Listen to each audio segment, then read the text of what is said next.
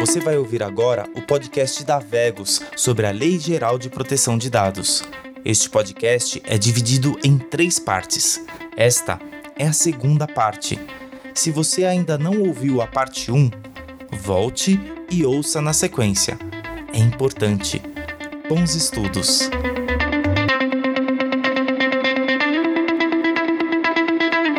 Lei, na verdade, empodera o titular dos dados, né? Torna ele ciente da responsabilidade que a empresa tem a partir do momento que ela coleta os dados para qualquer negociação ou procedimento. Exatamente, Gui. E você também recebe, com a lei, quantos habitantes nós temos no Brasil? 220 milhões? Casa 220, 230 São 220 milhões fiscais, que antes você tinha talvez o fiscal ali de uma determinada área, da construção civil, ou outra ali de segurança do trabalho, agora não, você tem 220 milhões fiscais podendo te questionar muita coisa que talvez você nem saiba que, que, do que a pessoa está falando. Então, a, voltando à questão da segurança, é muito importante que a TI tenha de forma estruturada essa segurança dentro da, da empresa. Se a TI não tiver capacidade tecnológica de recursos humanos para isso, é importante que ela terceirize essa responsabilidade, no sentido de, por exemplo, é, utilizar uma solução em nuvem, onde você terceiriza ali praticamente 90, 95% de toda a parte de segurança que antes você teria que ter dentro de casa, você,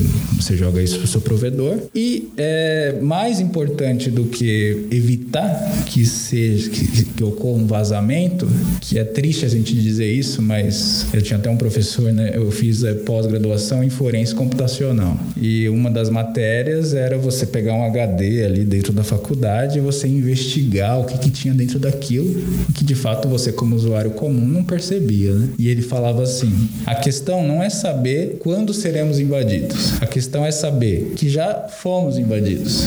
E onde está esse vazamento?". Então, se você partir do princípio de que você já está comprometido e que você vai buscar ali aonde está vazando aquela informação, fica é, menos dolorido, vamos dizer assim, né? Porque veja as empresas grandes que temos por aí, as enormes de tecnologia, todas elas já foram, né? Claro, são alvos mais frequentes de ataque. Mas é importante que se tenha, né, além da, da questão da segurança, o mais importante é um plano de recuperação de desastre, que é o que nós chamamos aí de disaster recovery, né? É um ensaio, no sentido de, se acontecer isso, o que eu faço? Meu RP parou, o que eu faço? Vazou uma informação, o que eu faço? E a lei, ela vai trazer dentro dela uma resposta que você terá que dar caso esse vazamento ocorra e que todos nós estamos suscetíveis a acontecer. E lembrando que quando a gente pensa em vazamento, a primeira coisa que vem na mente é um hacker invadindo a empresa, acessando o banco de dados levando todas as nossas informações. Isso daí podemos dizer que é até de menos, porque nossos dados já vazaram aí, né? Tá tão fácil achar as pessoas agora, basta você entrar em qualquer site aí. Será que foi vazado? Provavelmente seu CPF está lá.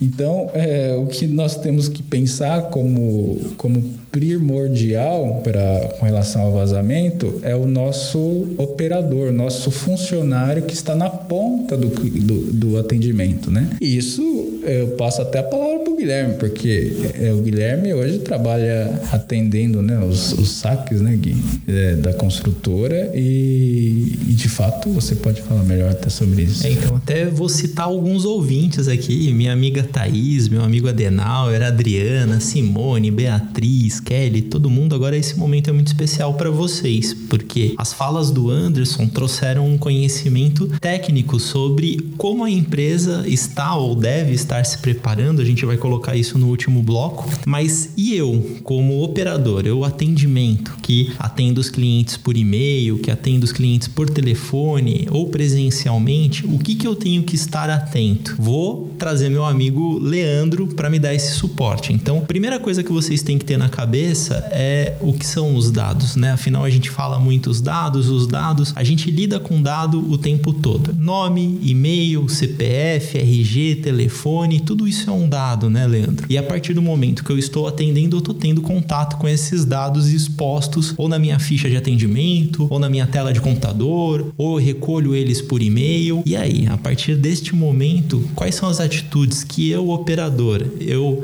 Adenauer, eu, Beatriz, eu, Alessandra, tenho que fazer para me proteger? Vamos falar de maneira prática, então, porque se a gente ficar na teoria aqui, a gente vai ficar umas quatro horas de podcast e não vai acabar, porque tem muita coisa para se discutir. Vamos tentar resumir a uma expressão: bom senso que eu espero de todos os funcionários da Vegas e espero de todo mundo que está operando com qualquer tipo de controle, tratamento ou captação de dados é bom senso. Que significa bom senso? É você entender aquilo que o Anderson te trouxe. O dado não é da Vegas, o dado não é da Amazon, o dado não é do Google, o dado é da pessoa. O nome dela é dela. Nós não temos o direito de fazer o que quisermos com o nome dela, com o CPF dela, com o RG dela, qualquer, qualquer fato, qualquer dado, não tem outra melhor palavra para usar.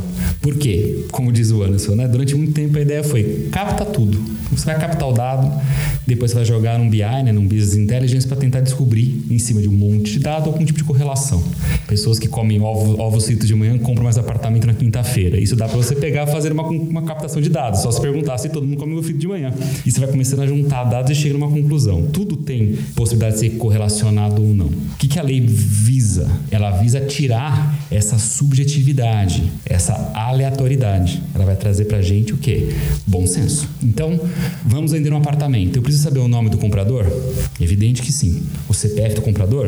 Evidente que sim. A religião do comprador? Não. Eu não, não só não preciso, como não posso saber. Porque é um dado sensível. É um dado que gera, pode gerar discriminação. Então, primeira coisa, coletar dados somente necessários ao cadastro. Isso impacta sim em nós otimizar o nosso cadastro, reler o cadastro e verificar se realmente o que está lá é necessário ou se falta alguma coisa. A gente tem que ficar em constante adaptação. Segundo item, comprovação. Não importa só o capital dado, eu tenho que provar como eu captei esse dado. Eu preciso ter isso documentado de maneira de fácil acesso aos operadores para que seja possível comprovar ao cliente que aquele e-mail que eu estou te mandando, eu captei na sua ficha de atendimento no stand de vendas. E você me passou esse documento, esse e-mail. Eu preciso ter a comprovação de que foi espontâneo, de que não foi uma, uma compra de banco de dados, uma captação ilegítima. Terceira coisa, contato com o cliente. Eu tenho que ter certeza que a pessoa que está falando comigo é quem diz que é. Eu sei que é complicado você ficar, entre aspas, duvidando da outra parte, mas se alguém te liga e fala, eu quero o saldo devedor do contrato número tal, eu tenho que saber se a pessoa que está me pedindo aquilo tem direito de saber aquele saldo devedor. Afinal de contas, ninguém quer que as suas dívidas sejam expostas publicamente. Voltamos. Bom senso.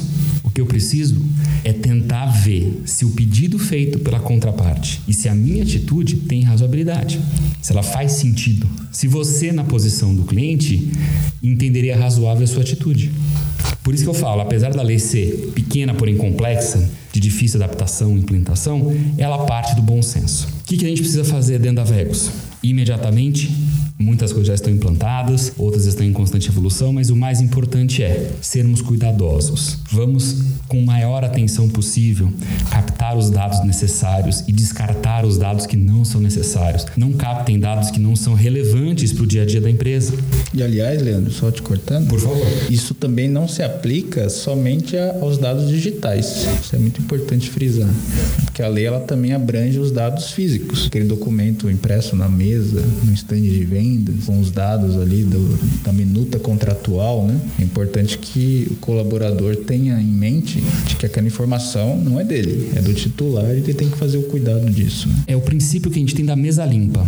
A sua mesa tem que aparecer a madeira da mesa, não tem que aparecer o papel. O post-it com uma senha pendurado no computador, tudo isso ofende a LGPD, porque ela dá print da tela, né? Print da tela, ela dá acesso a terceiros que não deveriam ter acesso àquilo, a ter aquela informação. Então vamos proteger a informação informação. Vamos ser cuidadosos, tá? É, a parte que para mim é mais importante, que é a que gera maior problema, é isso, a restrição de dados sensíveis. O que, que são dados sensíveis? A lei, ela traz uma diferenciação do que a gente entende como dado normal, um dado é, usual e um dado sensível. Eu posso listar, a gente pode criar aqui uma discussão, mas de maneira muito simplista. Dado sensível é todo aquele dado que pode gerar discriminação.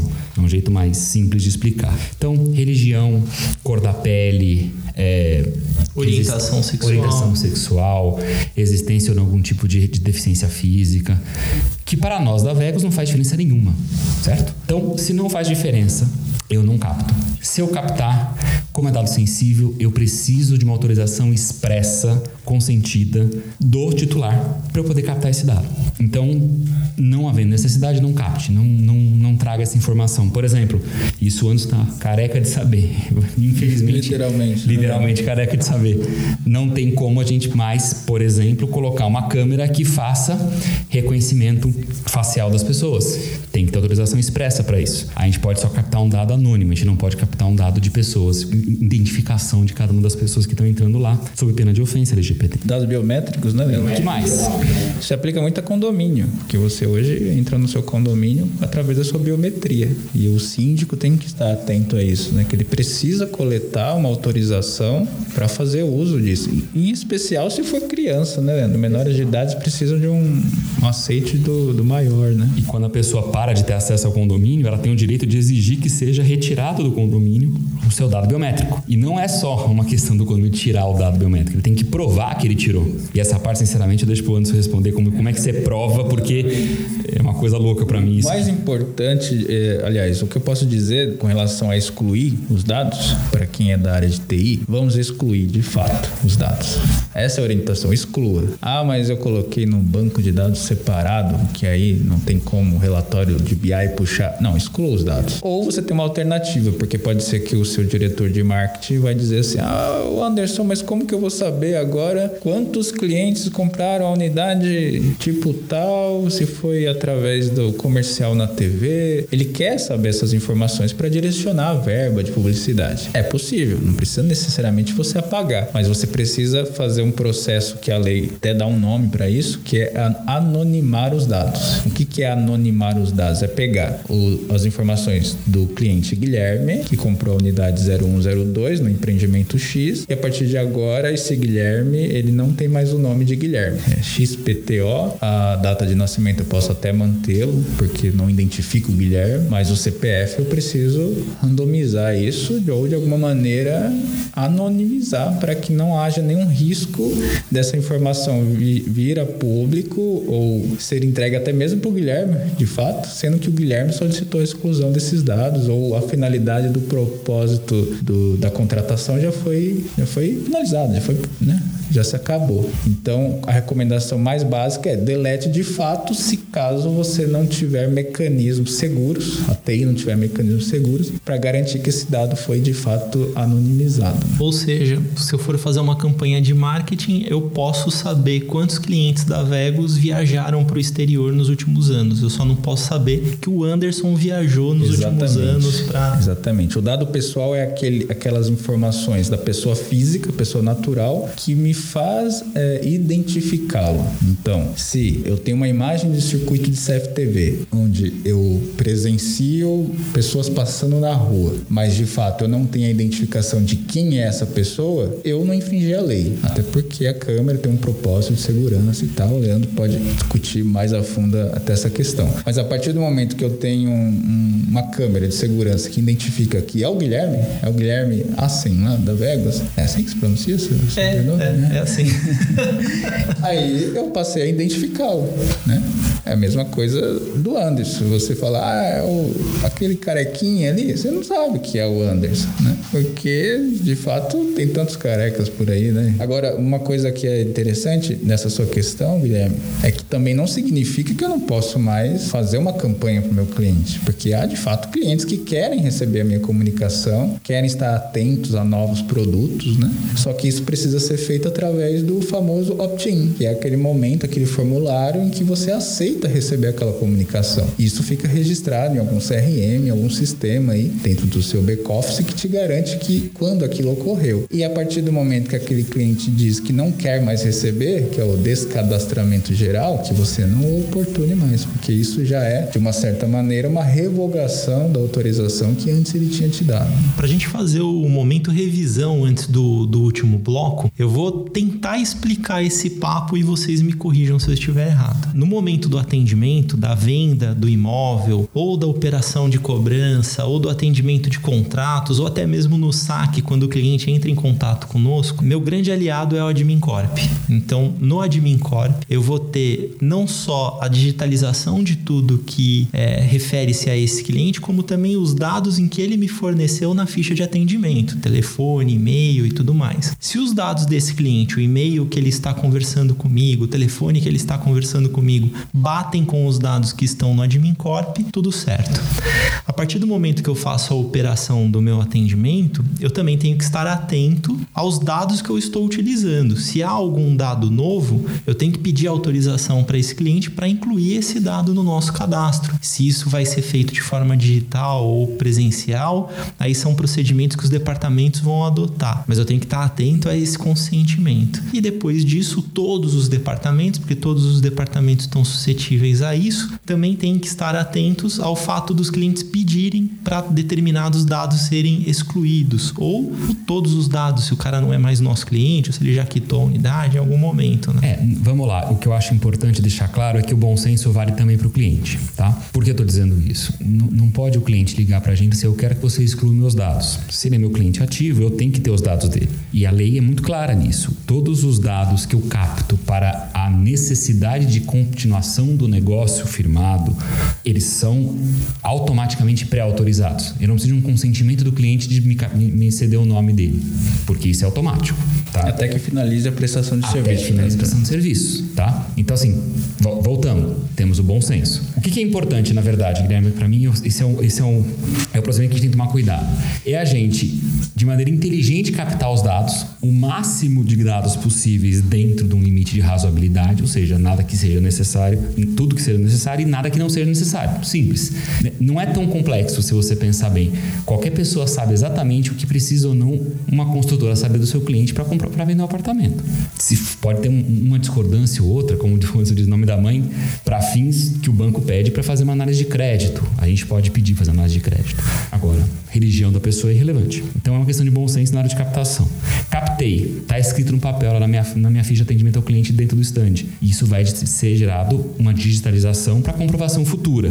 E vai esse sistema tudo para Admin Corp para o cadastro do cliente. Se eu recebo um e-mail daquele e-mail cadastrado, eu estou na boa fé. Se eu responder para ele, eu estou presumindo, baseado num, num documento, que eu estou respondendo para o cliente que tem a titularidade daquele, daquele dado. Não tem problema. O cliente quer mudar o endereço. É o pânico que todo mundo está me perguntando. E agora o cliente mandou um e-mail de outro e-mail. O que, que eu faço? Você, vai, você tem duas opções. Ou você exige que o cliente mande do e-mail cadastrado uma solicitação de alteração de, de endereço, ou por escrito, assinado, porque você prova boa fé. O artigo 6 da lei é muito simples. Ela fala: as atividades de tratamento de dados pessoais deverão observar a boa fé. Não tem, não tem muito como sair de uma lógica da boa fé. Boa fé e bom senso são sinônimos, são melhores amigos. Continuando, vou cobrar o cliente, vou ligar para o cliente. Eu não vou ligar em telefones que eu consegui na internet, eu vou ligar no telefone que eu tenho de cadastro, que ele forneceu esse telefone. Aí você vai me perguntar, pô, mas não vai ficar mais difícil meu trabalho? Vai.